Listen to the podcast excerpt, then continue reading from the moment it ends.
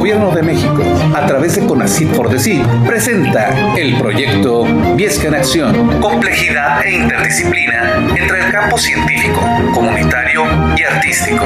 El desarrollo comunitario sustentable para la divulgación de la ciencia y la cultura desde la equidad de género. Dirigido por el Centro de Investigaciones y Jardín Etnobiológico del Semidesierto de Viesca, en conjunto con la Facultad de Ciencias Políticas y Sociales de la Universidad Autónoma de Coahuila. ¡Comenzamos!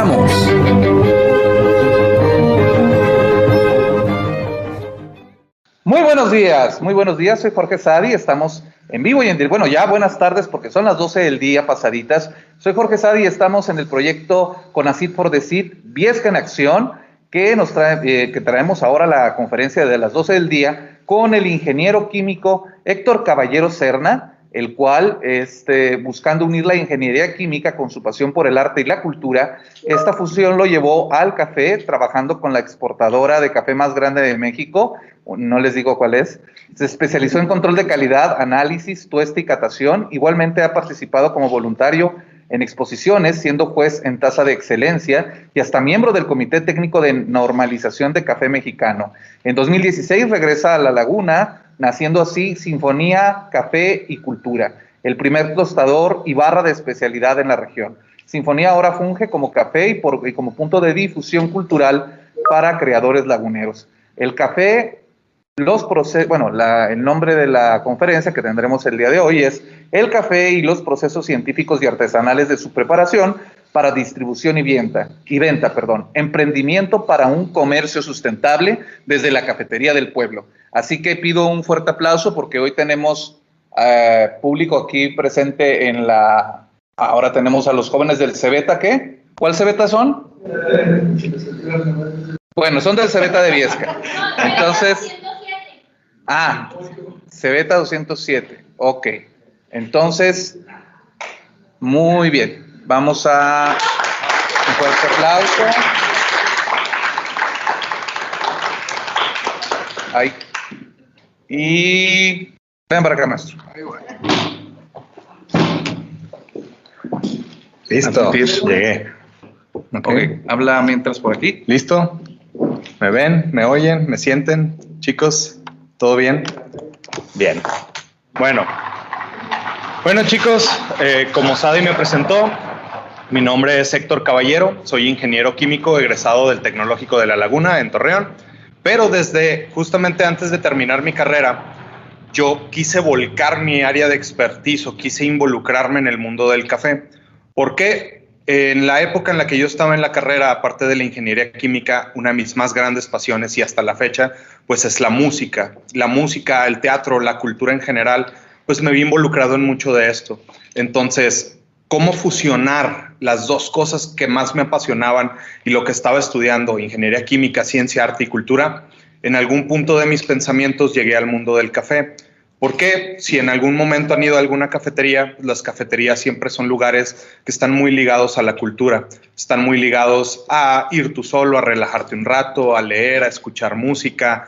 Eh, este es un lugar para ir con tus amigos, a reunirte, a cotorrear, a ser feliz, entonces las cafeterías y todo lo que gira en torno al café siempre ha estado como muy, muy, muy cercano a todo este rollo de la cultura. Para mí fue algo eh, muy bonito el descubrir todo lo que hay detrás de este mundo. Entonces, antes de, terminar la carrera, antes de titularme, yo me fui a trabajar, me fui a hacer prácticas a empresas de café y la verdad todo lo que descubrí detrás del mundo del café, pues fue algo que me fascinó y me atrapó de tal manera que ahorita pues yo puedo durar hablando tres horas de café y, me apasiona con todo el alma.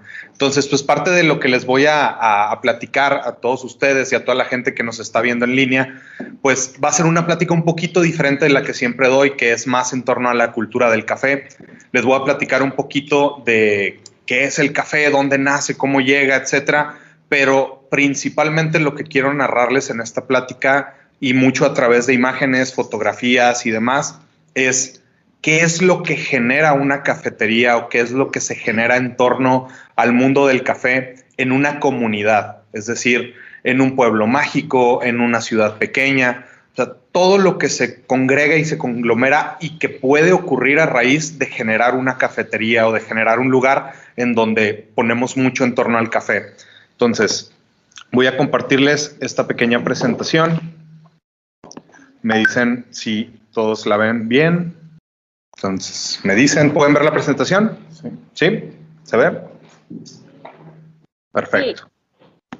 Excelente. Entonces, fuera de todo, el nombre que dimos para la, la, plática de hoy, a mí me gustaría centrarlo un poquito más en el café y su cultura y el emprendimiento para un comercio sustentable desde la cafetería del pueblo, es decir, todo lo que podemos generar a través y el impacto que se puede generar a través de una cafetería. Pero para empezar, me gustaría hablarles un poquito de la historia del café y el mundo del café. Eh, hay una historia que es la que más se transmite y la que más se conoce de cuál es el origen del café. El café, la planta como la conocemos, su origen, este, de, de dónde surgió la planta, se puede trazar genéticamente hasta lo que era la región de Abisinia, que actualmente es la parte de Etiopía en África. Entonces, realmente el café es de origen africano. Desde ahí de África, desde años por ahí de los 1000, 1100, 1200, que la gente empieza a descubrir los beneficios de esta planta y cómo se procesa.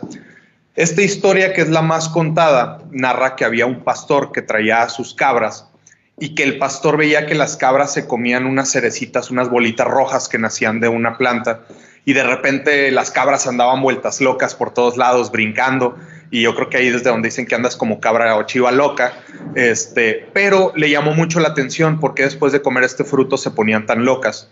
Muy probablemente lo que pasó es que cortaron las cerezas, empezaron a probarlo, que es como una fruta. Adentro de la cereza venía una semillita, que es el grano del café, y al principio lo que hacían era nada más masticar la fruta. Muy probablemente lo que pasó después es que al probar la fruta y escupir la semilla, a lo mejor todos en torno a una fogata o un fogón, escupían la semilla al fuego y de repente la semilla con el calor de la fogata empezaba a tostarse y empezaba a desprender un aroma diferente. Y es donde les llamó la atención de que, oye, mira, si metemos la semilla al fuego, empieza a oler muy rico. Entonces, a ver qué pasa si metemos la semilla al fuego y ahora la comemos. Ok, está muy amarga. Bueno, ¿qué pasa si la hacemos en infusión? Es decir, que estos granitos los metemos en agua caliente. Mira, el agua empieza a cambiar de color. A ver, vamos a probar esto. Y de esa manera fue como llegamos a lo que conocemos actualmente como el grano de café de esa parte de, África, las semillas y las plantas empezaron a, viajar hacia la península arábiga y de la península arábiga, que es donde ya se empieza a sembrar de manera comercial, se empieza a vender y a exportar el grano tostado a Europa. Y es en Europa donde empiezan a surgir las primeras casas de café o cafeterías. Y esto genera una revolución completa en toda Europa porque es en torno a donde empiezan a ir pensadores, filósofos, eh, gente revolucionaria, gente que quería cambiar el cómo se hacían las cosas, mucho de eso se gestó en torno a una taza de café en una cafetería o en una casa de café. Entonces es mucho, mucho, mucho el impacto que empezó a tener culturalmente el café.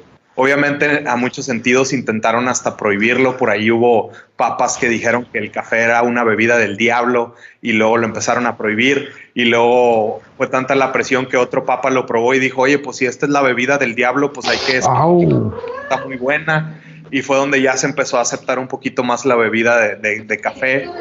Bueno, en torno a toda esta expansión que tuvo, las plantas de café en algún punto empezaron también a, migrar a otros lados, llegaron a ciertas islas, de ciertas islas mutaron, la planta cambió genéticamente las cruzas que flora de, de lugares. Algunas plantas llegaron a invernaderos en Francia y son de esas plantas de invernadero que después llegan a las Antillas, llegan a Cuba, llegan a ciertas islas a otros lados y finalmente de ahí brincan las plantas a México. A México llega el café más o menos por ahí de 1800, finales de 1700. Entonces estamos hablando que aquí en México tenemos más de 200 años que cultivamos y cosechamos café. Tenemos una historia cafetalera también bastante grande, bastante amplia. Y pues uno de los ejemplos que pueden ver ahí, que es bien tradicional y que de hecho es justamente para estas épocas, que es nuestro café de olla. El café de olla fue una bebida que se inventó aquí en México durante la época de la Revolución y se vio como una manera de darle energía y vigor a los revolucionarios, que era preparar café en una jarrita de barro y ponerle canela, piloncillo, clavo y otras especias, que eran lo que les daba como calorcito para que entraran en, calor y en, vigor para la batalla, ¿no? Entonces el café de olla, ese sí es muy, muy tradicional mexicano. Entonces les voy a mostrar aquí un pequeño mapa, que ese mapa se conoce como el cinturón del café. El cinturón del café es el área comprendida entre el trópico de Cáncer y el trópico de Capricornio. Es toda esa franja en rojo que puede ver y es la zona donde más comúnmente vamos a encontrar las condiciones de clima ideales para que se dé el café. De hecho, si alcanzan a ver ahí, todo México está cubierto en esa zona. Sin embargo, no en todo México se puede cultivar café. Y a nivel mundial, ahí en la parte de abajo, todavía al 2020, a fecha del, año pasado, los mayores productores de café en el mundo, los tres primeros son Brasil, Vietnam y Colombia. Si se fijan, Brasil, a final de cuentas, porque es un área muy grande, tienen un área cultivable muy grande, sin embargo, son plantillos pleno sol, máquina, y es, le, le, demerita mucho la calidad café brasileño. Sin embargo, mayores productores, mucho de su volumen dicta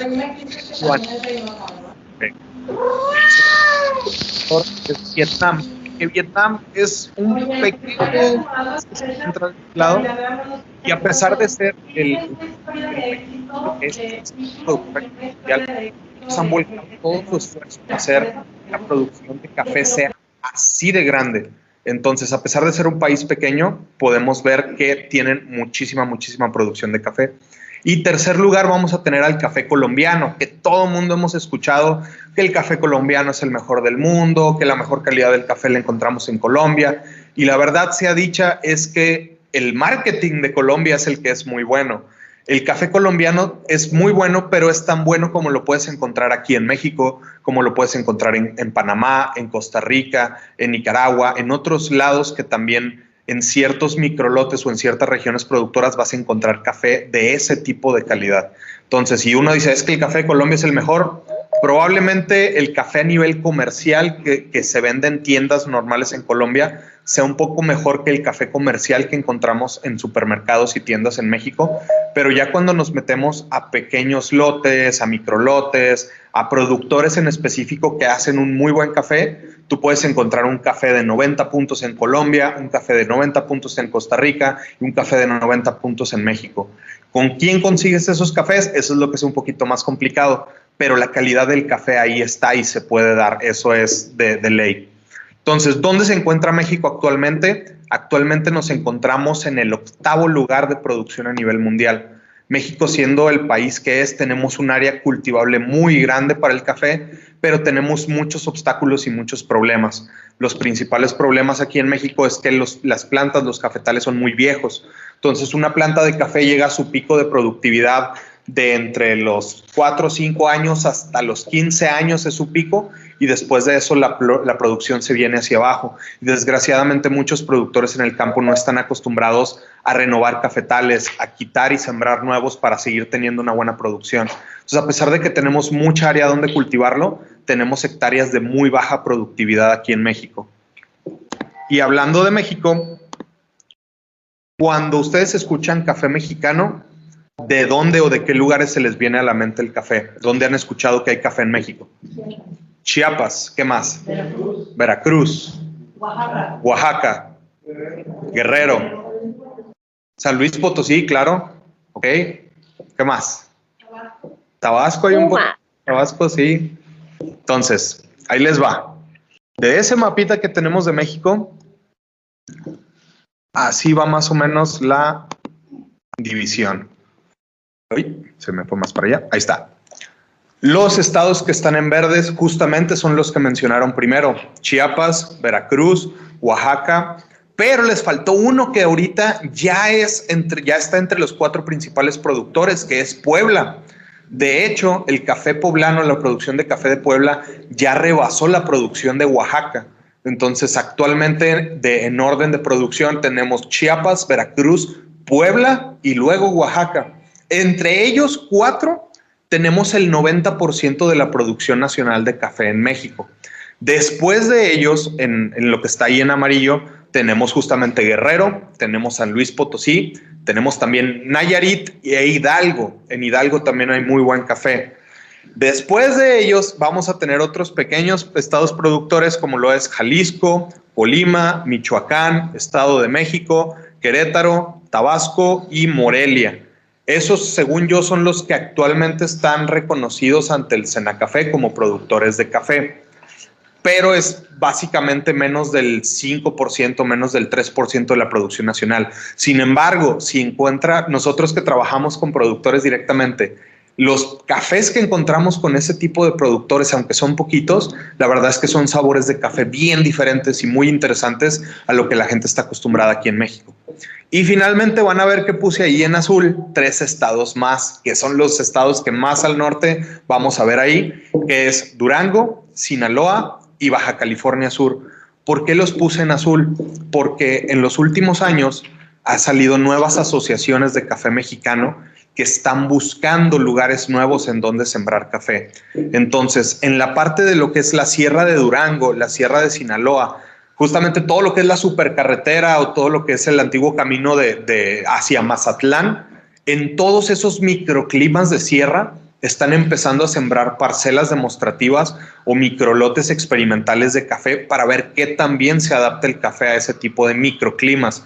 Porque obviamente todo el estado está así, pero solo es un pequeño pedacito en el que potencialmente podríamos tener café. Entonces, tanto Durán como Sinaloa conozco que existen esos plantíos experimentales. Y en Baja California Sur he escuchado de mucha gente, parientes y conocidos míos, que dicen que hay pequeñas zonas entre La Paz y Los Cabos donde hay sierra y hay microclimas muy especiales que también por ahí hay café. No sé si sembrado a propósito, no sé si alguien aventó por ahí de casualidad, pero se menciona que hay café por ahí. Yo no lo he corroborado y me encantaría probar café para ver qué también se adapta o qué características especiales tiene. Pero es el potencial que tenemos aquí en México de buscar otras zonas en donde se pueda sembrar. Por ejemplo, aquí todo lo que están haciendo en este centro etnobotánico, este, hay una variedad nueva que se habló mucho desde el año pasado de café, en, justamente en unas partes de África, que es un café, se llama Coffea stenófila, que es más resistente a temperaturas altas, que es más resistente a sequías, que es como un potencial de tal vez buscar dónde más sembrar café donde antes no se podía. Desgraciadamente, por lo que he investigado, es una planta que solo son como 5 o 6 grados más de temperatura lo que aguantan, que es hablar de un 28 grados Celsius máximo. Entonces, tal vez para aquí todavía queda un poquito más extremo, pero nos habla de que todavía hay muchas variedades de café que pudieran adaptarse a otros lugares y que pudieran tener el mismo sabor o sabores parecidos a lo que consumimos actualmente. Entonces, para que vean un poquito más de cómo es la cereza del café, cómo es la planta del café. La planta es un arbustito que puede ir de porte bajo, porte medio, porte alto, desde poquito menos de un metro de altura hasta por encima de los dos o tres metros de altura. Y entre las ramas se empieza a generar esta cerecita del café que va desde verde, pintón, hasta su punto de maduración más alto. Es en ese punto de maduración más alto donde tiene mayor concentración de azúcares, mayor concentración de, de sabores potenciales para el café y es donde se debe cortar y procesar. Existen dos especies principales de café que se cultivan alrededor del mundo. Ahorita que les platicaba de esta cofea estenófila, esa es una pequeña variedad de cientos que existen, pero realmente a nivel comercial, o sea, lo que se vende alrededor del mundo, son dos especies principales que ocupan el 99% de la producción mundial. Es el arábigo y es el robusta. El arábigo es el de mejor calidad, es el que normalmente tomamos en nuestras cafeteras, el café tostado y molido. Es la planta de mejores características, pero también es la más sensible necesita ciertas temperaturas de los 17, 22 grados centígrados, bastante humedad, cosecharse bajo sombra, es muy poco resistente a enfermedades, a plagas, es muy delicada, pero es la que mejor calidad tiene, entonces pues es a la que le invertimos un poquito más de cuidado. Y está la otra especie que es la robusta. La robusta, como su nombre lo dice, es una planta muchísimo más resistente a temperatura, a sequía, a enfermedades, a plagas pero desgraciadamente su sabor no es muy bueno. Entonces, realmente, ¿para qué usamos el robusta? El robusta es el que se utiliza principalmente para hacer café soluble. El café soluble es otro proceso industrial, ya no es el granito del café, es un proceso en el cual si tú ya tuvieras tu taza de café lista para tomártela, imagínense que la dejan aquí al sol de Viesca durante tres días y el café se empieza a evaporar, se empieza a evaporar, se empieza a evaporar. Y cuando queda hasta el fondo de la taza todo eso negro, eso negro que queda, eso es el café soluble. O sea, es un proceso en el cual tú ya tenías listo tu café, lo metes a calentar y evaporar, le quitas todo el agua y ese concentrado al final lo secas, lo haces polvito y eso es tu café soluble. Por eso lo único que le tienes que volver a echar es agua, porque lo que le quitaste en el proceso es agua. Entonces, desgraciadamente el, soluble se prepara con robusta, lo cual lo hace un café de muy, muy, muy baja calidad. Por eso siempre es preferible comprar tu café tostado y molido, ya sea aunque no tengas una cafetera, prepararlo en una ollita de barro, prepararlo en una cacerola, pero es muchísimo mejor. Y todavía dentro de la especie del arábigo, que les digo que es la de mejor calidad, existen diferentes variedades. Hay típica, borbón, caturra, maragojipe, pacamara, geisha, oro azteca, pluma hidalgo, que son variedades pequeñas que se han ido adaptando a diferentes lugares por el clima, por la zona, por las plantas, por la fauna. Han ido cambiando genéticamente a lo largo de varios años hasta que se convierte en una nueva variedad. Entonces, cada una de esas variedades tiene características diferentes, tiene sabores diferentes. Si yo siembro un típica en Veracruz y siembro un típica en Chiapas, saben diferente. Inclusive si un vecino tiene típica y el otro vecino también, podrían ser plantas de sabores muy diferentes por el tipo de suelo, por el proceso que se le da, porque este tiene una montañita que el sol le pega en la mañana y en la tarde ya no, y este señor tiene un río que corre por en medio de la finca todo eso afecta al sabor y al perfil del café. Entonces, hablando de las variedades, pues hay muchísimas, muchísimas cosas que pueden variar de un café a otro. Por eso cuando decimos, es que a mí me gusta el café de Veracruz, siempre es como, ¿el café de dónde? Porque Veracruz está muy grande y dentro de Veracruz hay zonas cafetaleras en Huatusco, en Ixhuatlán, en Coatepec, en Jico, Veracruz, en Zongolica y el café de todos ellos es diferente. Entonces es lo bonito de estar probando cafés de diferentes partes. Así de manera bien rápida les platico cómo es el proceso de la cereza que vieron, lo que pasa en la época de cosecha, que la cosecha en México es más o menos de estas fechas, por ahí de noviembre hasta abril, mayo, se extiende, son como seis meses de cosecha en el año aquí en México. Y el café que sale en esa época de, cosecha es el café que va a haber para todo el año. Es decir, ahorita que apenas está empezando la nueva cosecha, hagan de cuenta que casi no hay café porque todo el café que había de cosecha pasada o ya se vendió o se quedó en bodega porque no era un muy buen café. Entonces conseguir buen café ahorita es la parte más difícil del año y que tristemente es cuando más se antoja porque es cuando empieza a ser más frío. Entonces, por lo general nosotros nos acaparamos de café para la época de octubre, noviembre, diciembre, enero, para estos últimos meses del año y ya para diciembre y enero ya hay café de nueva cosecha y ya empezamos a comprar y a probar cafés de nueva cosecha. Entonces, durante la cosecha lo que se hace es que esa cerecita roja que vieron se corta de la planta y ese mismo día se tiene que procesar. Entonces se corta, se manda al despulpe, que el despulpe es una máquina que rompe la cereza, saca el granito que hay adentro, la pulpa se tira y el granito se ve de esta manera. Viene cubierto de una capa de, de mucílago, que son azúcares, son pectinas, que eso normalmente es lo que le ayudaría si tú siembras esa semillita, lo que la nutriría para que pudiera crecer en otra planta del café. Pero como para consumo eso no nos importa, lo que hacemos es que mandamos ese granito a un tanque de fermentación. Es en ese tanque dura de 8 a 15 horas, lo suficiente para que ese mucílago se empiece a, a degradar, se empieza como a derretir.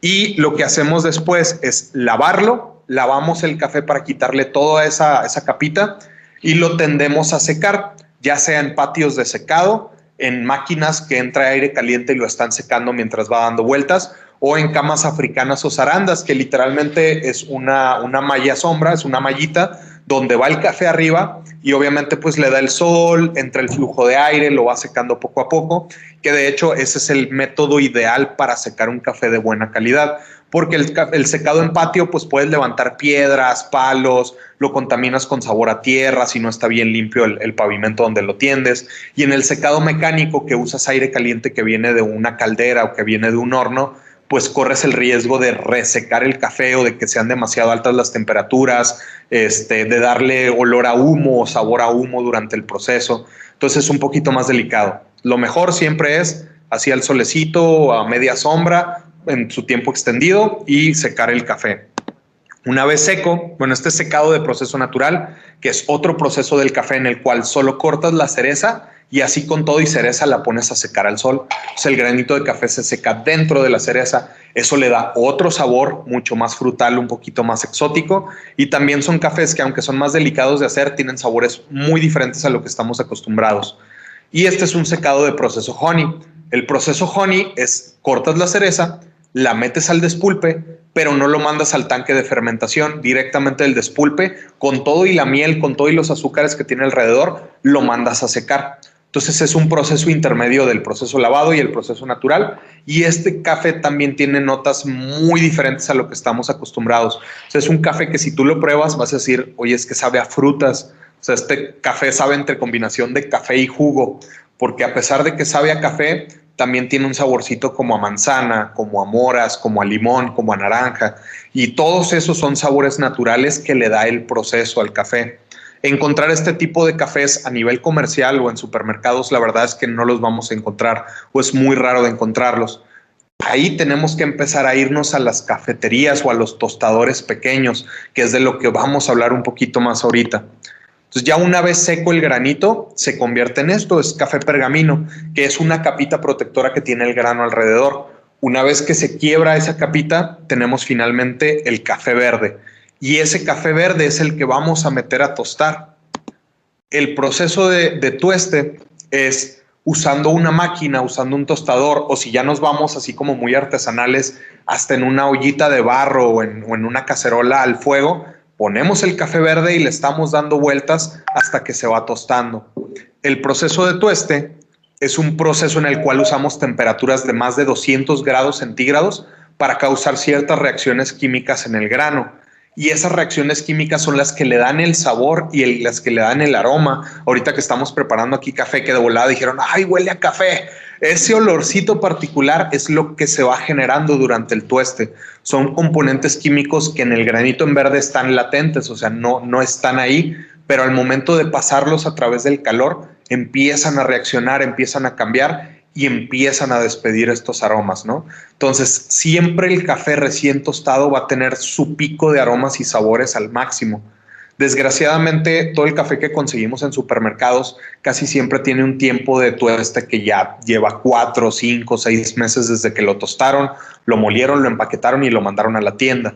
Desde que el café sale del tostador, su tiempo de vida ideal es de un mes si se mantiene en grano entero si se muele, es la mitad del tiempo, son dos a tres semanas, porque una vez que rompes el grano, que mueles el grano, todos esos aromas empiezan a escapar, se empiezan a ir. No hay forma de conservarlos más que tomándote el café. Entonces, siempre lo ideal va a ser buscar un lugar en donde tú sepas que ahí tú estés en el café. Y una de las tendencias actuales que, que existe en cuestión de las cafeterías, ya para irnos metiendo al tema, es que las cafeterías tienen su propio tostador. Es decir, el lugar al que voy a tomar mi café, ahí mismo lo están tostando, ahí mismo lo están procesando. Por lo tanto, eso hace que la calidad del café sea muchísimo mejor a lo que vas a encontrar en, tiendas convencionales, en supermercados. Y además llama mucho la atención la gente de volada entrando a la cafetería. Nosotros que tenemos Sinfonía de Café y Cultura ahí en Torreón, la gente desde que entra es como, ay, esto huele bien rico. Y yo siempre les digo, es que ahí es donde sabes que estás entrando a un buen lugar. Nunca confíes en una cafetería que no huela así, porque quiere decir que el café no es el producto principal ahí o que el, énfasis que le están dando realmente no es el café. Desgraciadamente, aquí en México tenemos como que mucha de esa mentalidad que escuchamos la palabra cafetería y lo primero que pensamos es comida, no café. Y de hecho viene pues prácticamente desde las escuelas, ¿no? Que vamos a la cafetería, pero realmente la cafetería es donde compramos nuestro desayuno, donde compramos comida. Es casi de los últimos lugares donde vamos a encontrar café o simplemente el café está relegado a algo extra. Viesca en Acción hace una pausa para continuar con las actividades de la comunidad de artes, humanidades, ciencia y tecnología universitaria al servicio de la sociedad. Cactus Sige, mantente con nosotros.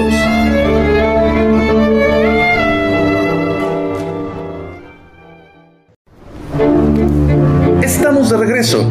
Viesca en Acción continúa con las actividades de la comunidad de artes, humanidades, ciencia y tecnología universitaria al servicio de la sociedad. Cactus IGE. Continuamos.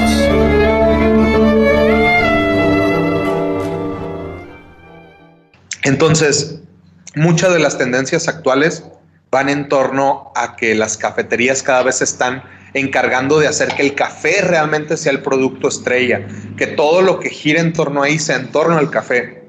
Y todavía muchas más los que empiezan a comprar su tostador y que no solo tuestan su propio café para vender ahí, o sea, de, preparar sus bebidas, sino que aparte son suministros, son abastecedores del café que toma su comunidad, del café que toman en los alrededores, en la ciudad principalmente. Por ejemplo, uno de los desafíos más grandes al tener Sinfonía Café y Cultura es que ese tipo de calidad de café, que es café de especialidad y del que ahorita les voy a hablar un poquito, pues la gente todavía no lo conoce mucho o estamos acostumbrados aquí en México a tomar café soluble, dígase marca el No es Café, que realmente México sigue siendo el país a nivel mundial que más café soluble consume. Y de hecho tenemos la planta de café soluble más grande que está en Toluca. Entonces es un cambio que tenemos que hacer porque México es país productor de café.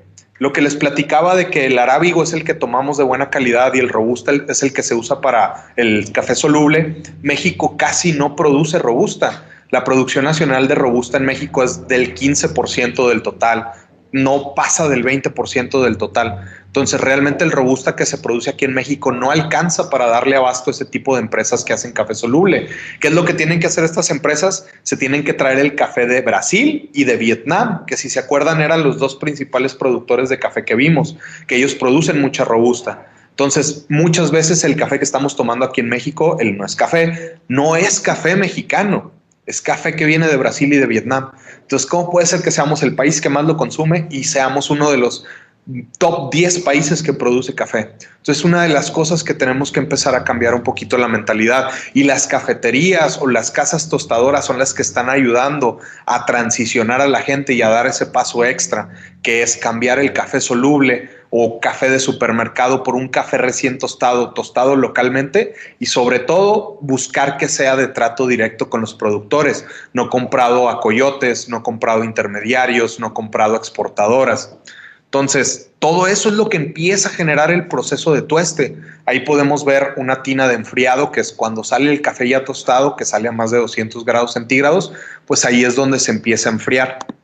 Y ahora otro de los problemas que tenemos a nivel México con la parte del café es que todo lo que conseguimos a nivel comercial en supermercados, en tiendas, si es café de grano, desgraciadamente lo vamos a encontrar del extremo de la derecha, donde se ve el café oscuro, donde se ve el café negro. Inclusive mucha gente dice es que si el café no pinta negro no es café o está mal hecho, eh, porque el café tiene que ser negro y tiene que estar quemado y tiene que ser amargo. Y realmente no es así. ¿Por qué estamos acostumbrados a eso? Porque desgraciadamente a nivel industrial en México, las grandes exportadoras lo que hacen es que el mejor café mexicano es el que se vende fuera, es el que se va para exportación, es el que se manda a Estados Unidos, a Europa, a Australia, a Japón. Todos esos países que tienen una cultura de café muy, muy buena y muy desarrollada, compran a los países productores su mejor café. Y todo lo que se va quitando, así como cuando separas frijolitos, que hay una piedrita, hay un negrito, ay, este está partido, ay, este tiene hongo, ay, este tiene gusano. Todo eso que le vas quitando Desgraciadamente eso es lo que se vende aquí en México, es lo que se le vende a las empresas grandes, es lo que se le vende a las grandes tostadoras y comercializadores. Entonces, mucho del café que consigues en supermercados son cafés que tienen del 40 al 60% de grano dañado o grano defectuoso, porque todo lo bueno que separaste ya se, ya se vendió fuera. Entonces es una de las cosas por las que entonces ellos dicen, ¿cómo le hago si yo sé que tengo un café que es de baja calidad? ¿Cómo le hago para que la gente no lo note tanto? ¿Cuál es la respuesta? Tostarlo muy oscuro y quemarlo, porque al momento de quemarlo empiezas a eliminar los defectos del café. Ay, que si sabía tierra, ay, que si sabía moho, que si sabía hongos, que si ya se había echado a perder. Cuando lo quemas, matas esos sabores feos y pues ya lo único que queda es que sabe a quemado, que sabe muy amargo. Por eso la gente está acostumbrada a que el café hay que ponerle leche, hay que ponerle azúcar, porque nos están vendiendo eso, nos están vendiendo café quemado y de baja calidad aparte. Entonces, ¿dónde realmente se encuentran las verdaderas características de un buen café? En esta partecita que vamos a ver envuelta en un cuadrado rojo. En este rango es donde nosotros vamos a poder disfrutar realmente lo que cada café tiene que ofrecer, donde vamos a poder distinguir por qué un café de Veracruz es diferente de un café de Chiapas, por qué un café de Don Juanito es diferente de Don Pedrito, que es su vecino, que en esas fincas que son vecinas podemos detectar esas diferencias. Ah, es que Don Juanito tiene variedad típica y Borbón y Don Juanito tiene Márago y Pacamara y nada más por esa variedad diferente y por cómo lo procesaron, el café sabe muy diferente. Pero si yo los quemara los dos, no sabría cuál es la diferencia. Es en ese punto intermedio donde voy a poder diferenciar bien. Y es a lo que las cafeterías de especialidad o los nuevos tostadores quieren empezar a llegar y vean cómo hay muchas cafeterías que ya tienen ahí incluido, tengo mi barra, tengo mis mesas y aquí tengo mi tostador porque quiero que la gente vea qué es lo que estoy haciendo, quiero que la gente se involucre y conozca un poquito más. Rápidamente les platico qué es el café de especialidad. Es el término o el nombre que se usa actualmente a nivel de todo el mundo, a nivel internacional, para los cafés que cumplen con las mejores características de sabor y aroma. Estos cafés o todo el café se puede evaluar por catadores. Yo soy un catador de café, no estoy certificado, pero me quedé muy cerquita de certificarme, pero he participado en competencias como catador. Y lo que hacemos básicamente es usar protocolos estándar que si yo pruebo el café aquí en México, el catador de Estados Unidos tiene que hacer exactamente lo mismo que yo, el catador de Australia tiene que hacer lo mismo que yo, el catador chino tiene que hacer lo mismo que yo. Todos tenemos que seguir los mismos pasos para evaluar una muestra. Y con el entrenamiento que llegamos, vamos dándole puntaje al café hasta llegar a un puntaje final. Si un café tiene más de 80 puntos, ya se considera café de especialidad que es de menos del 5% de lo que se vende a nivel mundial actualmente, pero es lo de mejor calidad. Entonces, más de 80 puntos y que aparte tiene una trazabilidad de origen y de proceso. ¿Qué es una trazabilidad?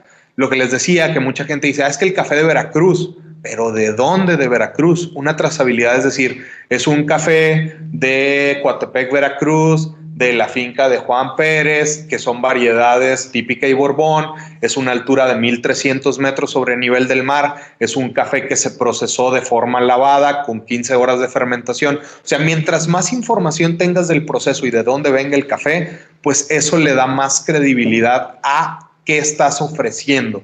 Y el hecho de decir es un café de tanto puntaje o de esta característica viene respaldado un poquito más por toda esta información y por toda esta trazabilidad que posee el café.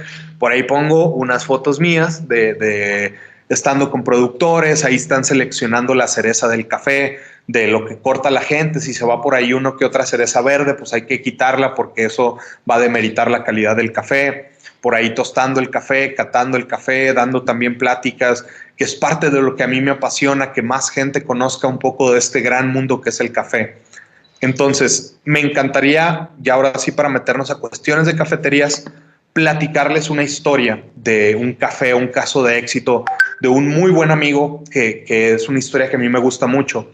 Este café se llama Café Mi Vida. Empezó como Coffee Life, pero actualmente ya es Café Mi Vida. Eh, Café Mi Vida nace en Pénjamo, Guanajuato, en 2003 con una inversión de 500 pesos. O sea, este amigo que se llama Roberto Campos, Robert, eh, un día decidió sacar una mesita, sacar una cafetera con un kilo de café que había comprado y una tirita de vasos y empezó a ofrecer y a vender café. Siguió así, siguió así, de repente empezó a meter bocadillos pequeños, de repente ya lo pasó a su casa, luego lo pasó a un local, empezó a comprar máquinas de café, una máquina de espresso, más cafeteras, empezó a capacitarse, empezó a entusiasmarse por el mundo del café y a querer hacer cada vez las cosas mejor.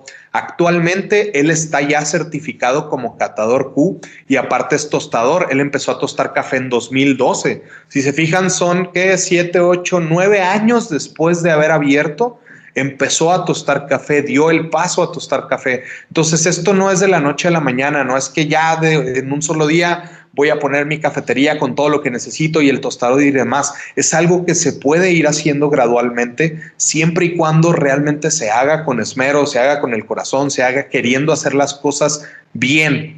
Y actualmente él es el único tostador que existe en toda su ciudad, en todo Pénjamo. Y en Guanajuato son contados, yo creo que hay como tres o cuatro tostadores en todas las ciudades, dígase Irapuato, San Miguel de Allende, etcétera. Son muy poquitos, es un mercado que todavía tiene mucha cabida, mucho crecimiento. Y estamos hablando que Pénjamo es un lugar pequeño de como 35 o 40 mil habitantes o sea, no, no es, más o menos el 10% de la población lo que hay aquí en Viesca, pero es escalable. O sea, esto se puede replicar y esto se puede hacer en cualquier lado. Y principalmente lo que él hace ahorita en su ciudad es que él es un promotor y es un pilar de la cultura del café en Pénjamo. Entonces ahí tengo unas fotos ahí que me mandó, donde él ya está en su barra de café, en el lado derecho visitando otras barras de café, porque eso también es intercambio, es experiencia de yo te visito, me visitas, pruebo lo que estás haciendo, prueba lo que estoy haciendo, es lo que hace que uno quiera seguir en este mundo del café y querer seguir haciendo las cosas bien y ofrecerle a la gente mejores cosas. Esta es una foto de ahí de, de, de mi vida café donde tiene las mesas con la gente y ahí a un ladito tiene su tostador de café. Entonces tú puedes estar ahí tomándote tu café y él está ahí tostando el café y está oliendo a tres cuadras a la redonda café y eso es muy, muy, muy llamativo. Entonces tuve una, una llamada con él este, anoche justamente donde él me dice es que yo sí siento que hemos impactado en la vida de aquí de la región porque hay gente que aquí llegó tomando Nescafé, tomando café soluble y ahora ya me dice, ya después de probar tu café, ya vuelvo a probar eso y ya no me gusta, ya no regreso a probar eso. Entonces cambia mucho la perspectiva de lo que estamos tomando, gracias a que a un pequeño promotor, a una pequeña cafetería o a un tostador local. Entonces, ¿qué es lo que aporta realmente una cafetería? Una cafetería es un lugar de mucho valor social son lugares que actúan como un punto de descanso, o sea, si quieres, si estás muy saturado, si quieres ir a estar solo un rato, es un punto de descanso. Si quieres juntarte con tus amigos, si quieres platicar, es lo más común de que alguien que no has visto en años lo citas en una cafetería para ver cómo está, qué ha sido de su vida.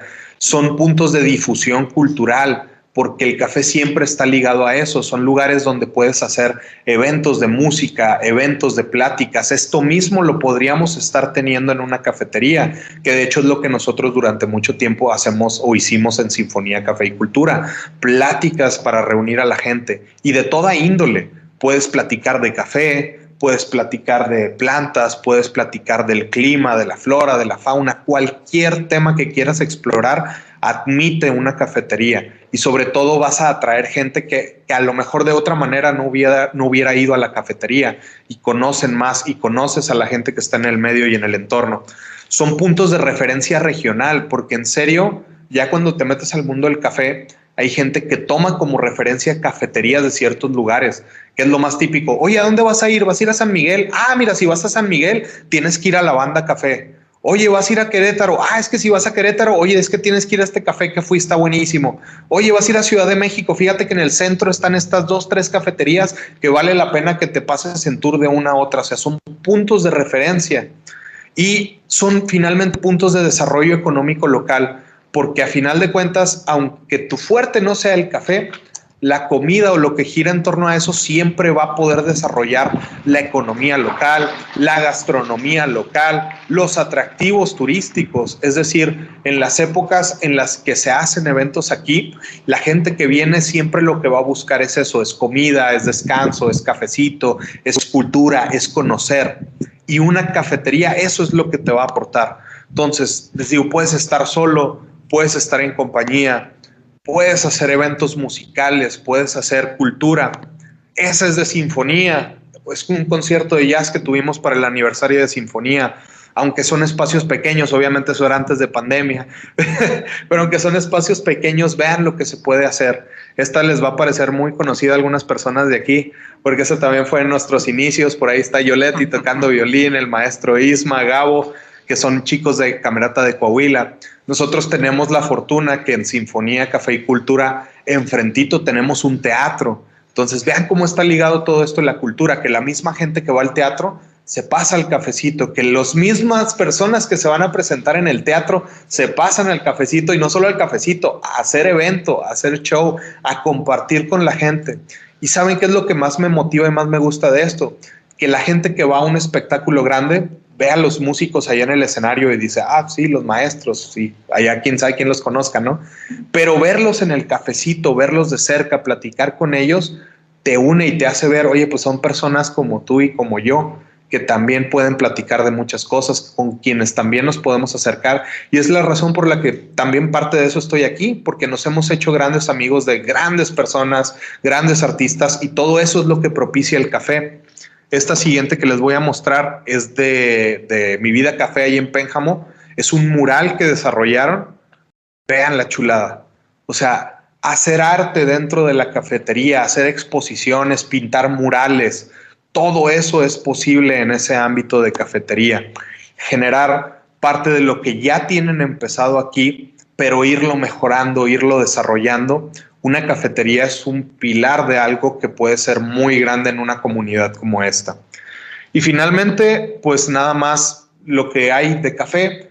El café hay para todos los gustos, hay muchísimas, muchísimas formas de prepararlo, de disfrutarlo, de degustarlo que si con leche, que si con azúcar. Obviamente siempre se recomienda que un buen café hay que probarlo sin azúcar porque el azúcar enmascara muchos de los sabores de cada café, pero no está mal. Si quieres ponerle azúcar, puedes ponerle azúcar si tú lo vas a disfrutar. Lo que importa es que lo disfrutes. Inclusive puede haber cafés que con tantita azúcar resalten más ciertos atributos o se hagan más agradables. Es completamente válido, pero es como en la misma cocina que a veces tenemos la comida y ya le estamos echando sal sin haberlo probado.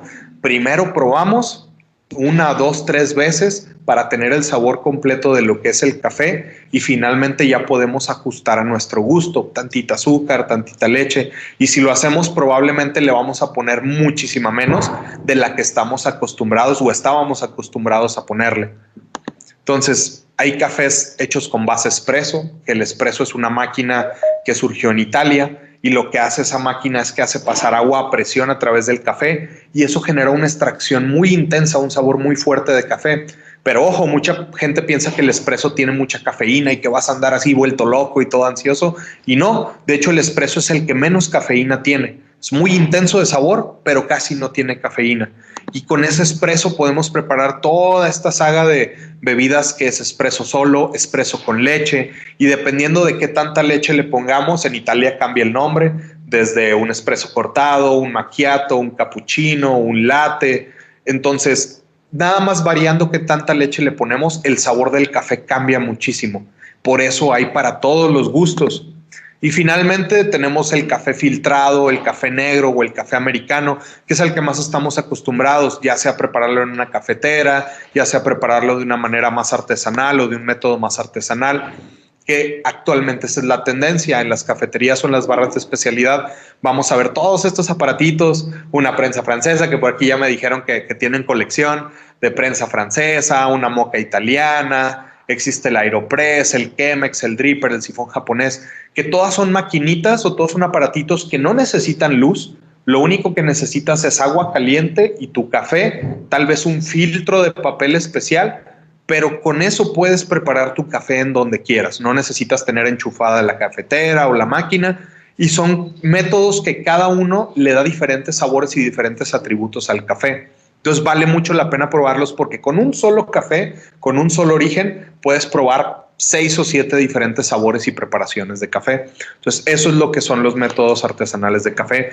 Alguien ahí preparando un B60, alguien en casa preparando una prensa francesa. Entonces son lugares, son formas de preparar café que también no necesitas ir a una cafetería, puedes hacerlo en tu casa.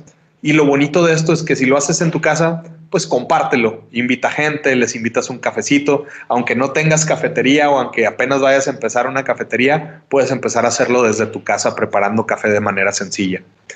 Finalmente, ya para cerrar esta plática, los quiero dejar con lo que para mí ha sido todo el mundo del café, lo que para mí ha sido sinfonía principalmente, que es cultura y encuentros, porque honestamente es donde conoces gente, donde interactúas con gente, vuelves a tener esta conexión humana en torno a una taza del café y todo lo que les platico que hay alrededor de ella, música, teatro, pláticas, cultura, exposiciones, comunidad, todo eso está en torno al café y finalmente, pues un café hecho con amor, que eso es lo más importante. Si vas a hacer algo, sea lo que sea, vas a hacer café, vas a hacer comida, vas a hacer repostería, lo que sea que vayas a ofrecer o querer hacer, hazlo con amor, hazlo con gusto, apasionate por lo que vas a hacer, porque yo no estaría aquí si no fuera el friki del café que soy, que tanto me emociona y tanto me encanta probar café y hablar de café que mucha gente me dice, oye, no llega un punto donde ya hueles el café y ya te da asco, no llega un punto donde ya ves el café y ya te dan ganas de vomitar, de que ya chole con el café. Y la verdad es que no, yo estoy fascinado, todos los días aprendo cosas nuevas, siempre estoy buscando traer cosas diferentes de diferentes estados productores, de diferentes tostadores para ver qué están haciendo otras personas, qué puedo mejorar yo. Entonces, todo eso es amor a final de cuentas es amor hacia lo que uno quiere hacer y a lo que le quiere dedicar su vida. Entonces, para mí eso es lo más importante y es con la parte del mensaje que les quiero dejar a todos ustedes, que hagan lo que hagan, lo que quieran emprender, lo que quieran hacer o a lo que se quieran dedicar, siempre háganlo con gusto y amor y créanme que no se van a cansar nunca en su vida. Entonces, con eso doy por terminado. Y si alguien tiene dudas o si tienen preguntas, con todo gusto me quedo aquí tantito para responderlas, platicar. Y aparte la cafetera ya debe estar lista, entonces también si alguien quiere pasar por tantito café, la consigna es la misma, pruébenlo este, y disfruten. Muchas gracias.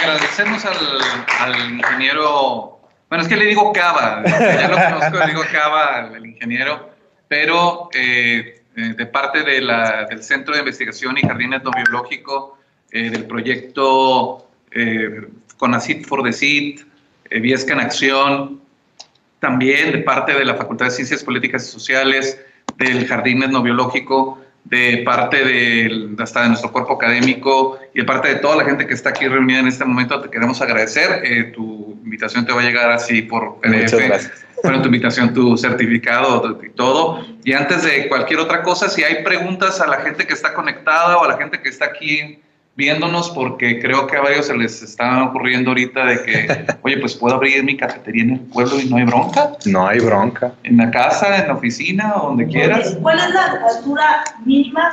Eh, en Chihuahua este, se pensó en, en alguna, hace como 3 4 años, pero pues, hasta el café eh, que podríamos meter, eh, empezar a experimentar, uh café.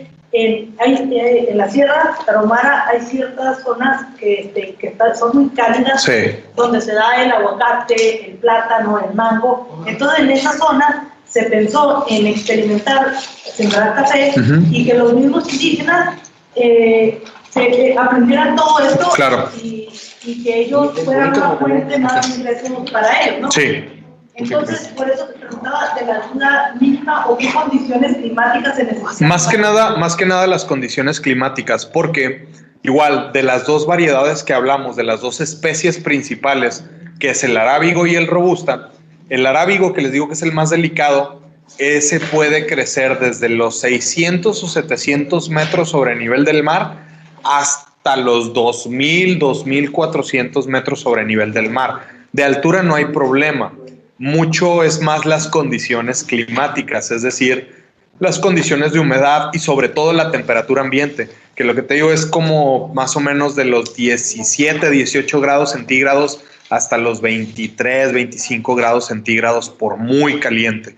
Entonces es más que nada buscar ese, ese microclima, que lo que te decía, vale mucho la pena, e igual con esta asociación nueva que ha salido, que está empezando a, a meter microlotes experimentales, plantíos experimentales, parcelas en diferentes partes de sierra donde pudiera haber un microclima, pues empezar a ver qué se puede hacer. No sé si ellos tengan planes o ya hayan visto algo de Chihuahua, pero lo puedo investigar.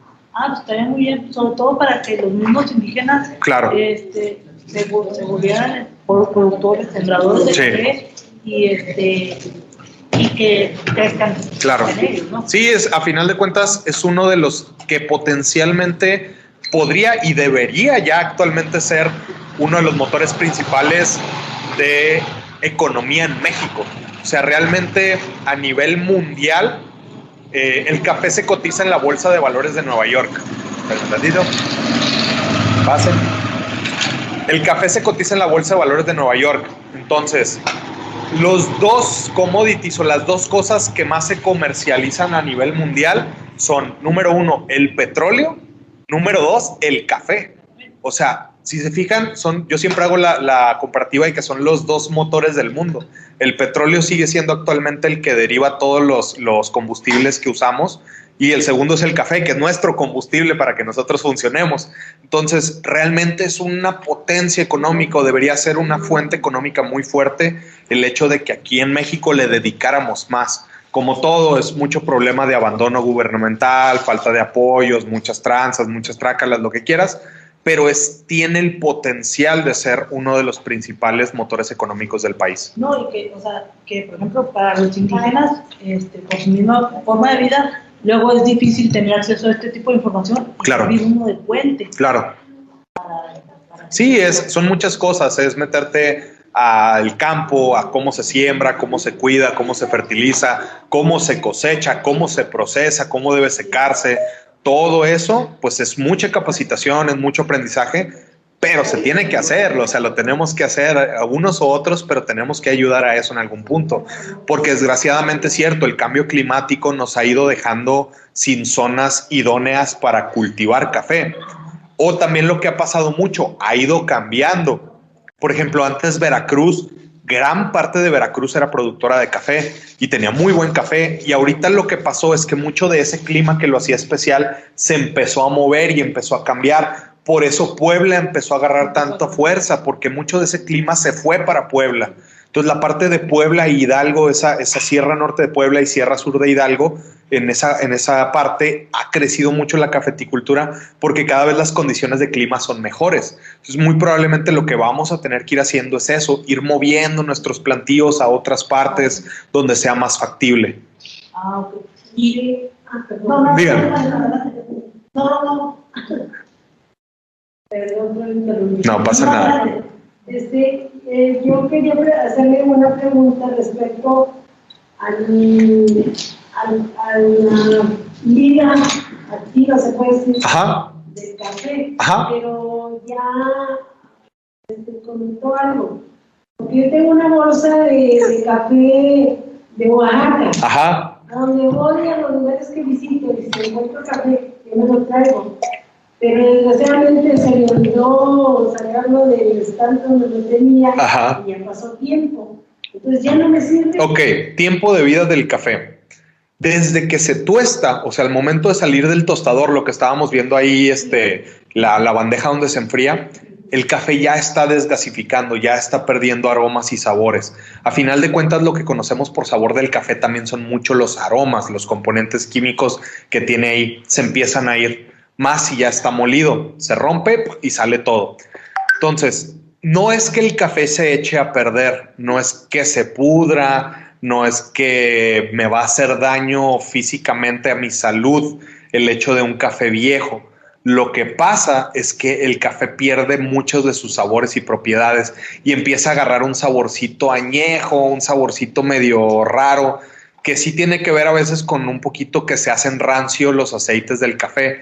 Te digo, no va a ser tóxico, no te va a hacer mucho daño al cuestión del cuerpo, pero ese café ya no sabe ni así de lo que debería haber sabido cuando se tostó, que ese es otro de los problemas. La mayoría de las bolsas de café no dicen cuándo se tostó, viene una fecha de caducidad. Y nosotros casi siempre podemos estimar la fecha del tueste, porque de la fecha de caducidad que nos ponen, réstele un año y esa es la fecha que se tostó. Entonces, si por ejemplo yo agarro una bolsa de supermercado y dice eh, julio 2022, quiere decir que ese café se tostó en julio del 2021. Y entonces ya podemos hacer julio, agosto, septiembre, octubre, noviembre. Ah, es un café que tiene cuatro meses que se tostó. Y ya más o menos con eso se hace uno a la idea de que tan viejo, pero la verdad el estándar de comprarlo en un supermercado casi siempre es que el café tiene cuatro, cinco, seis meses que se tostó. Por eso lo ideal siempre es buscar quién nos lo tueste al momento o quién sepamos de que, mira, él tuesta todas las semanas. Entonces, si yo voy a comprar el café, sé que ese café está recién tostado. Yo, por ejemplo, lo que le pongo a mis bolsas no es fecha de caducidad, yo le pongo fecha de tueste para que la gente sepa cuándo se tostó ese café. Entonces sí se lo puede tomar, pero la verdad no le va a saber a lo que debería saberle. El más caro y el mejor. Hasta lo más caro, tarde o temprano. Y siempre traía eso. Sí, se lo puede tomar, pero ya no le va a saber a lo que debería saber. De hecho, alguien, o sea, un catador o alguien que ya está acostumbrado a, a probar cafés eh, recién tostados, ya viejos, con daños y fermentos, nosotros podemos probar un café y desde que le damos un sorbo decimos es café añejo. O sea, tiene un saborcito que nosotros ya reconocemos como café añejo o café viejo o café rancio. Entonces, ya nada más de probar así, ya está viejo, ya está cansado.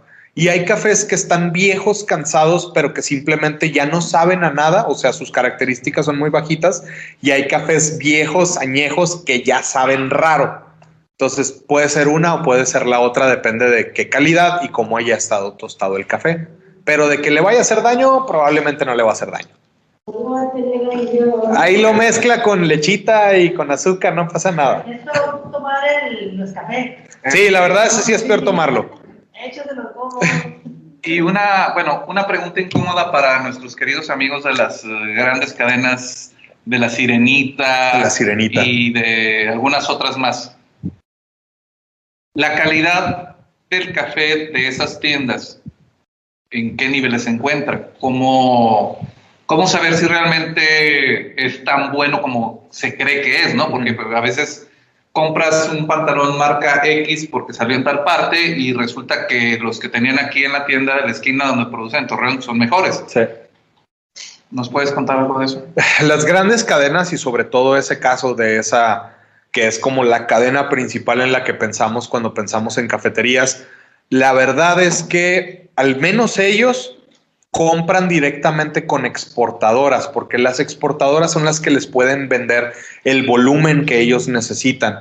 Es difícil que ellos trabajen con productores pequeños o con productores de trato directo porque es muy poquito, porque el productor a lo mejor nada más tiene una hectárea o dos hectáreas o tres hectáreas y ya realmente el volumen que necesitan estas empresas pues son de centenares de hectáreas, ¿no? De volúmenes de muchísimas toneladas. Por eso tienen que ver comprar con exportadoras o con intermediarios que acaparan volúmenes muy grandes. La verdad, en la experiencia que yo tengo, porque a mí me tocaba checar la calidad con la exportadora en la que trabajaba, que iba para ellos, es que si compran un buen café, la verdad sí eran muy estrictos en su recepción de café y en el control de calidad que tenían, pero, y ese es el pero, desgraciadamente el cómo lo tuestan ellos, lo echan a perder. O sea, eh, si se acuerdan de donde vimos los colores del tueste, todos los tuestes de ese tipo de cafeterías grandes y empresas se van también al extremo derecho donde está el café quemado. ¿Por qué? Porque como su principal fuente de ventas son bebidas saborizadas, bebidas con chispitas, con crema batida, con chocolate y jarabe y sabores y algodón de azúcar. Y es mm. tanta la carga de azúcares y de sabores extras que si tú usas un café bien tostado y usas un buen café, se pierde. O sea, ya no vas a ver a café, vas a ver a puro azúcar. ¿Cómo lo contrarresto usando un café que esté bien quemadote, bien amargote, bien intenso, para que aunque yo le ponga sabores y azúcar y todo lo demás, siga sabiendo a café? Entonces, compran buen café, desgraciadamente lo echan a perder porque su, su comercio, lo que ellos ya venden es otra cosa. Y desgraciadamente pasa lo mismo. El café que ellos tuestan, lo tuestan en Estados Unidos, no lo tuestan en los lugares donde se vende. Por ende, cuando ya es el trayecto del CEDIS al puerto, del puerto a la sucursal, de la sucursal a las otras, ya pasaron cuatro, cinco, seis meses. Y de hecho es muy común en esas cafeterías ver que luego le regalan a los empleados las bolsas de café, porque ya es café que tiene más de un año. Sí. Entonces, y desgraciadamente son bolsitas que un cuarto de café te cuesta 300 pesos, 250 pesos el cuartito de café, o sea, son cafés de mil pesos el kilo. No lo valen. Ahí sí, para que veas, por la calidad que compran y el puntaje que tienen, no lo vale. Un café de ese precio debería ser un café de premiado de tasa de excelencia, premiado de algún concurso que tenga más de 90 puntos de, de- de catación. Entonces, realmente, pues por el precio no lo vale. Es como comprar champaña en Soriana. ¿Compro comprar champaña en Soriana? Sí, algo así. Entonces, si, si voy a comprar café, es mejor pedirlo tostado medio. Todo este medio y de preferencia que tú sepas re- que está recién tostado o que alguien lo acaba de tostar con menos de un mes. Ah, ok. Y otra cosa, el, el molido, Ajá. sí este, tiene que ver porque no, Sí. no es el mismo. Depende de qué, en qué lo vas a preparar, exactamente. Si en la prensa francesa, Exacto. Si vas a usar prensa francesa, es un molido grueso. Si vas a prepararlo en moca italiana o en espresso, es molido fino, es el otro extremo completamente. Y una cafetera de filtro normal o un filtro de papel es molido medio. Ah. Entonces sí varía. La señorita tiene una pregunta. Adelante. ¿En qué parte de México eh, sale, o de Coahuila, sale el- el- la cafeína? O sea, aquí en Coahuila no hay plantíos de café. En todo Coahuila no tenemos café. Que es lo que les decía, ha habido variedades que se están descubriendo actualmente que posiblemente resistan a temperaturas como esta o a climas de mucho sol, mucha sequía, muy poca humedad de ambiente, pero apenas se están desarrollando porque la verdad sí lo vamos a necesitar. Con el cambio climático cada vez hay zonas en donde ya no se está dando el café de igual manera y vamos a tener que irnos yendo o a otras variedades seleccionadas que aguanten más las temperaturas, el calor, la sequía, o pues nos vamos a quedar sin café. Entonces, yo no dudo que en algún punto empiecen a hacer parcelas experimentales. Estaría increíble que aquí se pudiera hacer algo así cuando encontremos una variedad que realmente aguante un poquito más las condiciones que tenemos en Coahuila, porque realmente Coahuila casi no tenemos microclimas como muy de sierra donde se pudiera dar, este, como lo es el caso de la Sierra de Durango, la Sierra de Sinaloa, tal vez la Sierra de Chihuahua. No conozco tanto, pero según yo aquí en Coahuila no tenemos tanto esos microclimas. Entonces, si encontramos en algún punto variedades que se hagan más resistentes y que puedan darse, yo no dudaría que empecemos a intentar hacerlo de este lado. Pero actualmente no se puede, no se da así en, campo abierto, no se da. Y si se hiciera en invernaderos, o sea, si se hiciera en lugares que estuvieran acoplados bajo las condiciones que necesita el café para crecer, sería muy caro. Y ese es el problema. Los costos de producción se te van muy arriba y vas a tener muy poquito café y va a ser café muy caro y las características tal vez no sean buenas. Entonces va a ser un café que no lo vas a poder vender o lo que podrías hacer, venderlo exclusivamente aquí y decir es que este es café cultivado, cosechado en Viesca y se vuelve muy caro, pero yo te lo ofrezco aquí y lo haces algo de aquí. Y solo aquí lo encuentro. Y solo aquí lo encuentras. Es algo que potencialmente se podría hacer. De nada. Hay- ¿Cuál, cuál es la mejor manera de guardar el café? La mejor manera de guardar el café, yo siempre les digo, porque muchos dicen, ¿cuál es la mejor manera de conservar el café? No hay forma de conservar el café. Desde que se tuesta ya está perdiendo sabores y aromas. Pero si ya lo compraste, ya lo tostaste, lo que tienes que hacer nada más es guardarlo en un lugar que esté lo mejor cerrado posible, o sea, hermético o muy bien tapado, que no haya aromas extraños alrededor y que el lugar esté seco y oscuro, que no le dé el sol directamente. Porque si le da el sol directamente también puede hacer que desgasifique más rápido y se pierdan más rápido los aromas, se oxiden los aceites, se vuelva rancio. Y una que es muy común de que, oye, y si lo guardo en el refri, Eso me preguntaron. en el refri no te va a ayudar y te podría perjudicar, porque como el refri es un ambiente de mucha humedad y de muchos aromas, de que hay mucha comida ahí adentro, el café tiene una cualidad que absorbe los aromas. Entonces, si tú guardas en la bolsa del café o el café en el refri, va a oler al pescado de la semana pasada, al recalentado de Navidad, o sea, no va a ser bonito. te sirve si quieres quitar aromas. O sea, si tu refri huele bien feo, deja en un, en un vasito café molido, lo metes al refri y ahí lo, te olvidas de él una semana y se va todo. O sea, aparte que huele bien rico a café, todo lo que olía feo se va. Por eso en los perfumes, cuando estás oliendo perfumes, te ponen café, porque el café te quita y te absorbe eso. Ajá. Ok, otra pregunta. Ajá. ¿Cuál es el procedimiento de catación para este pues catalogar los, los cafés de especialidad? El protocolo de catación eh, lo puedes conseguir en internet, es una norma bastante grandecita, pero es la que te especifica, vas a catar el café que esté recién tostado, tienes que darle un reposo de 8 a 12 horas después de que lo tostaste, antes de catarlo, vas a pesar en una proporción de 8.25 gramos por cada 150 mililitros de agua. Entonces, si tienes tus tacitas y tú dices, estas tacitas son de 230 mililitros, haces la conversión y pues son 12 gramos de café. Entonces vas a pesar de la misma muestra que vas a castar 5 vasitos o 5 tazas. Entonces son 12 gramos, pesas los 12 gramos, mueles los 12 gramos, ahí está uno. Pesas 12 gramos, mueles 12 gramos, ahí está otro. Y haces eso 5 veces. Entonces de una sola muestra vas a evaluar 5 tazas. Calientas agua a una temperatura que esté entre 92 a 94 grados centígrados. Esa es la temperatura ideal para una extracción. Y vas a ir poniendo el agua en cada tacita que se empape todo el café y que quede al ras. Este, creo, creo que en la, en la- en la presentación aquí tengo una foto de catación. Y por eso hay tan poquitos catadores en México. Es que no, no, no es por eso, es que el, el protocolo y los exámenes que te ponen están muy difíciles. O sea, sí tienes que tener bastante experiencia. Aquí, aquí, aquí pueden ver las tacitas de café en las que estamos catando. Aquí también están las tacitas de café en las que estamos evaluando. Ahí estoy poniéndole yo agua a las tazas de cada catación. Entonces, infusionas hasta el tope todas las tacitas.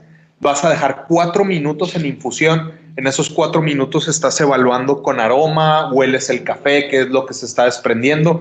A los cuatro minutos agarras una cuchara de catación, que es una cuchara especial, quiebras la parte del café de arriba para liberar los aromas y entonces nada más limpias la espumita que queda arriba, dejas que enfríe un poquito el café, más o menos a 70 a 65 grados centígrados, lo más caliente que puedas aguantar sin quemarte al probar y empiezas a sorber y empiezas a probar el café. Entre taza y taza tienes que enjuagar la cuchara para que si hay un defecto o algo que se contamina en una taza no vayas a contaminar las otras y entonces ya empiezas a evaluar. Y el formato de catación son 10 atributos. Evalúas aroma, aroma y fragancia, sabor, resabio, cuerpo, acidez, balance, uniformidad, taza limpia, puntaje del catador y dulzor. Son esos 10 atributos. Sumas todo el puntaje que te dan esos 10 atributos, obviamente cada uno vale un máximo de 10 y de esos 10 podrías tener una puntuación final de 100, perfecto, pero eso nunca lo usamos, la verdad es que siempre el 100 es como una puntuación inalcanzable, perfecta, porque pues siempre vamos conociendo y cambiando la perspectiva de lo que probamos, pero a partir de 80 puntos ya es un café de especialidad.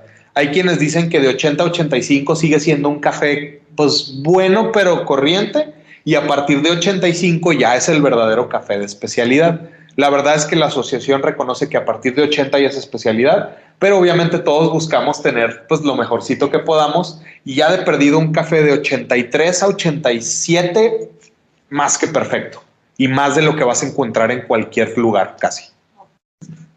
Una pregunta para... ¿Para qué?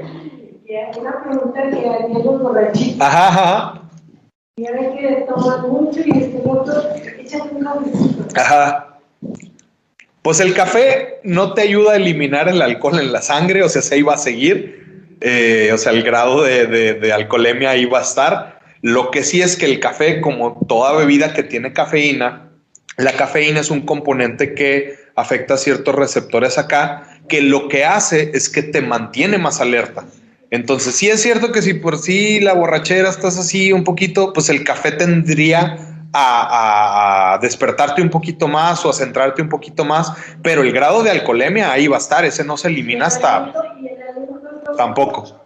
Es ese, no, no lo quita. No, no lo quita. Pero es para que tú pues despiertes un poquito más, eso sí. Lo que hace la cafeína es eso, quitarte el cansancio o evitar cansado y darte un poquito más de sentido. ¿Ese café qué café es? Ese café que les traje es un café de Coatepec, Veracruz, de proceso lavado. Es un café de 1300 metros sobre el nivel del mar, de variedad garnica y. Ah, Marce, no, garnica y típica, me parece. Entonces es un café que tosté hace como dos días. Este método o esta cafetera se llama percoladora la percoladora no es el método ideal para preparar café. La verdad es que no resaltan lo más bonito y lo mejor del café, pero es la única forma de hacer mucho café para todos. Entonces, cuando alguna vez que estén de visita en Torreón, si tienen chance, pues yo los espero en Sinfonía y ahí les puedo enseñar un poquito más de todos los demás métodos artesanales que hay de café. Es Matamoros esquina con Rodríguez. Van a poder encontrarlo muy fácil porque está en contraesquina del Teatro Nazas que el Teatro Nazas pues es uno de los teatros principales. Está Plaza de Armas, Teatro Nazas y por ahí estamos en la mera esquinita. ¿Cómo se llama? Sinfonía, Café y Cultura. Lo pueden seguir en Facebook, lo pueden seguir en Instagram. Pues ustedes preguntando van a poder llegar, no se apuren. ¿Algo querías preguntar? Sí. Adelante. ¿Cuántos carbohidratos podemos encontrar Santo Dios. Lo suficiente, no importa, no, no, esos no, no, no, no te hacen nada. La verdad es, o sea, como todo sí tiene ciertos componentes, pero es bien poco. O sea, si lo haces en cuestión de que el café, si es una bebida que, que puedes tomar en cuando estás en régimen alimenticio, en dietas o cosas así, el café es 98% agua. O sea, lo que realmente le da el sabor al café es ese 2% que le estás extrayendo y quitando al granito. Eso es lo que le da todo el sabor pero la verdad todo el resto es agua, el 98% es agua.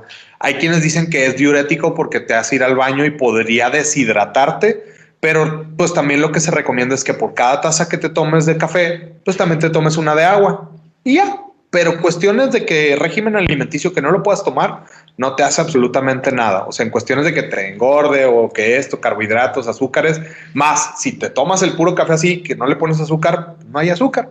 Entonces es una muy buena bebida para cuando estás en régimen alimenticio. Y aparte también te quita el hambre. El café ayuda a quitarte un poquito el hambre. Este, De nada. lo pueden tomar. Sí. Realmente hay mucho, hay mucho tabú en torno a que los niños lo tomen, pero es porque aquí en México la mayoría de los niños les quieren dar café. Ese es el problema. El, el café soluble es el problema. Y con un chorro de azúcar, exactamente. Lo que mucha gente dice es que al niño le hace daño el café y le piden un frappé de caramelo con Oreo con chocolate sin café. O sea, todo el azúcar que se está tragando es lo que realmente le está haciendo daño, no es el café. Es obviamente no les vas a dar la misma taza que te vas a tomar tú. O les puedes poner tantita leche, tantito azúcar, rebajarlo con más agua. Pero cuestiones de la cafeína, la cafeína no tiene por qué ponerlos mal. O sea, realmente la cafeína tiende a afectarte cuando tus hábitos de consumo de café son malos o estás tomando café soluble, que el café soluble, que es el robusta, trae el doble de cafeína que un arábigo, o sea, trae el doble de cafeína que esto. También por eso la gente está acostumbrada, es que el café me pone mal, ¿qué tomas? No es café. Sí, no. Y la mayoría que hace la, transición o el cambio a un café tostado y molido, me dicen, el café no me hace nada. Aparte es como un mito esto de que es que si tomo café en la tarde ya no voy a dormir, pero se, pero cenan con coca. Hay gente, es que hay gente que sí le afecta un poquito más, pero te digo, tiene mucho que ver como sus hábitos de consumo. Pasa mucho y con gente que he platicado, la gente que me dice es que el café me pone mal, es la gente que a las 7 de la mañana que se despierta, lo primero que hace en vez de desayunar es tomarse un café. La gente que va manejando y va con su termo bien estresado y pitándole a todo mundo y va con su café. La gente que llega al trabajo y ya está estresado en el trabajo y lo primero que hace es tomar café. Entonces tu cuerpo lo que hace es recordar que cuando estás estresado y cuando vas a madres, tomas café. Entonces el cuerpo, cuando tú quieres volver a tomar café en condiciones de tranquilidad, tomas café y el cuerpo dice, café, hay que andar así, hay que andar así, y estresados, y a madres. Entonces eso es lo que te afecta, porque realmente el café, les digo, nada más debería mantenerte alerta, debería quitarte el sueño, debería darte energía, pero no tendría por qué ponerte nervioso, ponerte malo, ansioso. Puede ser que haya gente más sensible a la cafeína que otra, pero realmente tiene mucho que ver con tus hábitos de consumo. Pero es, es que también se debería de consumir como en, este, en algunos pa- países de Oriente, que, que tomar té es un arte. Ah, es un ritual, el café debería ser también tu ritual. El Si siempre vas a estar estresado por preparar tu café y tomártelo, pues ¿para qué tomas café? El próximo Beethoven tenía todo un ritual que él mismo molía sus. Contaba granito por granito, lo El molía. mismo número, Sí, ella molía y era todo un ritual. es un ritual. A final de cuentas, también eso es lo que te da una cafetería. La cafetería se vuelve un ritual. El hecho de ir, sentarte, tranquilizarte, pedir, tomar, platicar, es un ritual. Tengo una pregunta en internet, doctor. Cristóbal. Eh, adelante, abra su micrófono. Va a defender el café colombiano. Adelante, doctor Cristóbal. No sé si me escuche. Adelante, Eh, pregunta. Doctor Sadi, soy Cristian. ¿Me escucha? Cristian, perdón, Cristóbal. Se me, perdón, me confundí de, de, de, de- de C. Va. Dime. Ok, buenas tardes para todos, para todas. Sí, vi que me que llamaban una persona, pero no era Cristóbal, pensé que estaba el doctor también conectado, por eso no hablaba. Sí, muy bien. eh, no, pues felicitarlos por la charla, muy interesante. Gracias. Mi duda particularmente es por los cafés especiales. Ok. Y, mm, me- bueno, desde dos puntos. Primero, em, si los consumidores están dispuestos a pagar esos costos que lleva eh, un café especial, eh, pues usted como vendedor pues ya debe tener también ese conocimiento, ¿no? De, lo que implica el costo de, de ese precio. Y la otra es, bueno, bueno, no sé si a lo mejor en México o en, o en otros países sea diferente, cómo, cómo se pueda tener esa, esa capacidad de compra. Y la otra pregunta es ya relacionada con la, con la disposición de ese café, o sea, si hay gente que lo está dispuesto a pagarlo y hay productores que los estén generando ahora, que tengan microlotes, que hagan, por ejemplo, fermentaciones específicas anaerobias, bueno, no sé, tantos métodos que hay ahora para producir café Claro. especial. Entonces, eh, lo menciono ya que una de las desventajas que tienen los productores en el negocio del café es el precio. Mm, Como usted lo comentó, se cotiza en la bolsa, no, no recuerdo en cuál bolsa, en la de Nueva York. Nueva York. Ajá. Entonces resulta que a veces el precio está bien, a veces el dólar está eh, caído y entonces el precio se- del café se cae. Entonces no es así como que se mantenga constantemente. Y los cafés especiales son una alternativa muy interesante para que cuando el precio no está bien, ellos vendan un café diferente que le genere más ingresos y ahí se pues se nivele, ¿no? Por una parte, para los pequeños productores se les nivela el precio y no tengan pérdidas y por otra, pues a los grandes productores pues continúan con el negocio, ¿no? Muy bien, muchas gracias. Muy bien. Ese, ese tema ya es cuestión ahora sí de la escena cafetalera más especializada y pasa en todos lados. El precio del café, lo que les decía, el precio del café se cotiza en la Bolsa de Valores de Nueva York. Es un precio que puede subir o puede bajar o puede fluctuar mucho dependiendo de qué tanto café vaya a haber en el año. ¿Y quiénes determinan principalmente eso? Pues Brasil y Vietnam, que son los dos principales productores a nivel mundial. Si Brasil dice, voy a tener muchísimo café, las hectáreas y todos los plantíos están llenos de café, los precios de la bolsa bajan, porque dicen, ah, va a haber mucho café. Si de repente, por alguna razón, oye, ¿sabes qué? Fíjate que hubo una helada, hubo una sequía y se murieron un chorro de plantíos y hectáreas de café, de repente se disparan los precios para arriba. Entonces es muy común que en la época de cosecha, y sobre todo aquí en México, cuando estamos empezando ahorita la cosecha, los precios tienden a estar bien bajos porque es cuando hay especulaciones de que Brasil va a tener mucho café.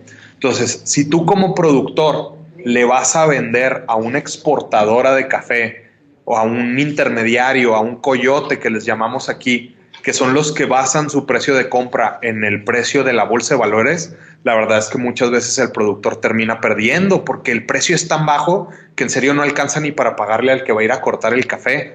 Entonces, ¿qué es lo que está pasando y qué es lo que genera justamente el café de especialidad? Que los productores empiezan a quitar de que, ah, tú me lo quieres comprar por la bolsa de valores, pues no te lo voy a vender, lo voy a procesar yo y lo voy a procesar de estas maneras especiales, lo que les platicaba, el proceso natural, el proceso honey, fermentaciones diferentes, fermentación anaerobia, y lo que eso va a hacer es que me va a generar un café más especializado, que va a tener más de 80 puntos, va a ser un café de especialidad, pero ese probablemente yo ya no se lo voy a vender a la exportadora, yo ya no se lo voy a vender al coyote, tengo que buscar el medio de con quién venderlo. y es lo que les decía, es donde entramos nosotros como tostadores de especialidad, que tenemos que llegar al productor, que tenemos que empezar a hacer ese trato directo con ellos y muchas veces ese es lo difícil. De hecho, creo que ese es el punto principal que tendría que generarse en plataformas nuevas de tecnología, algo que ayude a vincular a los productores con tostadores o con el consumidor final para que podamos quitarnos de, la bolsa de valores y poder pagar un precio justo. Ahora, obviamente, estos precios del café de especialidad se van muy por encima. Si, por ejemplo, un café comercial uno lo encuentra en supermercados entre 150, 200 pesos el kilo ya tostado, un café de especialidad se puede ir de los 250 hasta los 600 pesos el kilo de café tostado. Entonces, sí es cierto que es un mercado más especializado que no cualquiera lo puede pagar pero al menos en la experiencia que estamos teniendo nosotros en Sinfonía, yo empecé trayendo cafés de 82 a 85 puntos, que era como el espectro bajo de la especialidad, y venderlos en rangos de entre 240 y 260 a 280 pesos el kilo y la gente sin problema. De hecho, ahora estoy bien enojado y bien molesto porque con este boom de cafeterías y con este boom de tostadores y gente que está conociendo la especialidad, se están empezando a traer cafés que te los están empezando ellos a vender en 300, 350, 400 pesos el kilo y muchas veces los pruebas y la verdad dices, esto no es especialidad o no da lo que debería de dar. Y entonces es donde uno dice, ah, chis, pues estoy vendiendo muy barato mi café. Caso particular, ahora en septiembre, que fue el tercer aniversario de Sinfonía, me traje dos microlotes de café, un café de proceso Black Honey y un café de proceso natural fermentación anaerobia, que son como procesos muy específicos y eran cafés de 87 puntos, de 86.5 puntos. Y todavía por, por ser aniversario, los ofrecimos en 300 pesos el kilo y en dos días se fueron todos. O sea, la gente al menos cada vez está más dispuesta a pagar mejor por un café si saben, uno, que es un buen café, si saben, dos, que es un café de trato directo y que todo ese dinero está llegando directamente al productor. Entonces, de que hay gente que está dispuesta a pagarlo, sí hay gente que está dispuesta a pagarlo. Tal vez sea más difícil empezar a meter ese tipo de cafés en una comunidad pequeña, pero mientras más grande sea la ciudad o mientras más grande sea el lugar, la verdad es que la gente cada vez eso es lo que está buscando, que sea un buen café de características diferenciadas y que sepan que está hecho contrato directo al productor. Entonces, la verdad es mucho, mucho, mucho más preferible pues pagar por eso y pagarle directo al productor. Si se puede, es algo que está en desarrollo no todos los productores de México podrían meterse a eso porque a lo mejor el mercado todavía no lo da, pero es una muy buena alternativa para que pequeños productores, aunque tengan una hectárea nada más o media hectárea, le saquen el mayor provecho a su café, venderle a pequeños tostadores, venderle a pequeñas cafeterías a un precio diferenciado. Entonces, esa es la herramienta actualmente que está ayudando a que el café de especialidad se divulgue más y que ayude a la economía de los pequeños productores. Muy bien. Este, bueno, primero que nada agradecerte el favor de tu asistencia a esta plática sobre café, que es realmente un área donde realmente se cruza el arte, la ciencia, la tecnología, eh, la cultura, todo en general. Lo social. Y, bueno, y también este, lo, económico, lo, hasta lo político, porque al final de cuentas en las cafeterías es donde empezaron muchas revoluciones. Y invitamos a los eh, queridos y queridas eh, personajes que nos están siguiendo a través de las redes, que va a salir esto también en YouTube, que pues eh, se pongan las pilas porque es una área de oportunidad que puede servir de mucho y pues, con los conocimientos que nos acabas de compartir, pues creo que se van a acercar más a ti para platicar al respecto. A la orden. Entonces, pues bueno, te agradecemos, no habiendo ya más preguntas. Eh, quiero, bueno, dar por cerrado ya esta conferencia y agradecerles a todos por seguir en Viesca en Acción. Recuerden, en la tarde está el taller de la doctoria, de la doctora, a todo el mundo le digo doctor ya, de la licenciada Eliud Mortor, que Sí, de hecho, no, no, no, de hecho la licenciatura en música es como maestría en nuestra área de conocimiento, eh, es en serio. Este, pero bueno, ya volviendo después, la licenciada Eliud va a estar con el taller de composición musical y eh, para que les recuerde que está a la mitad, así que este, aprovechenlo porque hay mucho conocimiento que compartir. Y este video va a estar también de como acceso universal al conocimiento. Eh, soy Jorge Sadi, le agradezco a ustedes de parte del proyecto con Seed for the Seed 315548 Viesca en Acción y también de la Universidad Autónoma de Coahuila, la Facultad de Ciencias Políticas y Sociales, el Centro de Investigación y Jardín Etnobiológico del Semidesierto de Coahuila, que está enclavado en Viesca, a la gente de Viesca, los jóvenes del ¿qué es? ¿Cebeta? 207. Cebeta 207, que, que ya probaron el café y así como que, oiga, ya, ¿me puede dar más? ya me puede dar más. Y yo sé que sí, ahorita van a agarrar más. Y a todas las, las señoras que están aquí con nosotros hoy de aquí de la comunidad, al profesor también que nos hizo el favor de acompañarnos. Y nos escuchamos en la próxima conferencia que va a ser el viernes. Va a haber eh, dos conferencias y el sábado hay tres conferencias, así que no se pierda la programación de Piesca en Acción.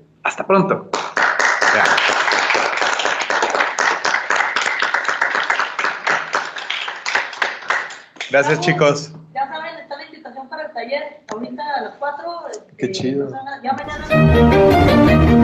El gobierno de México, a través de CONACYT por decir, presentó el proyecto Viesca en Acción, complejidad e interdisciplina entre el campo científico, comunitario y artístico, el desarrollo comunitario sustentable para la divulgación de la ciencia y la cultura desde la equidad de género, dirigido por el Centro de Investigaciones y Jardín Etnobiológico del Semidesierto de Viesca, en conjunto con la Facultad de Ciencias Políticas y Sociales de la Universidad Autónoma de Coahuila. Hasta la próxima.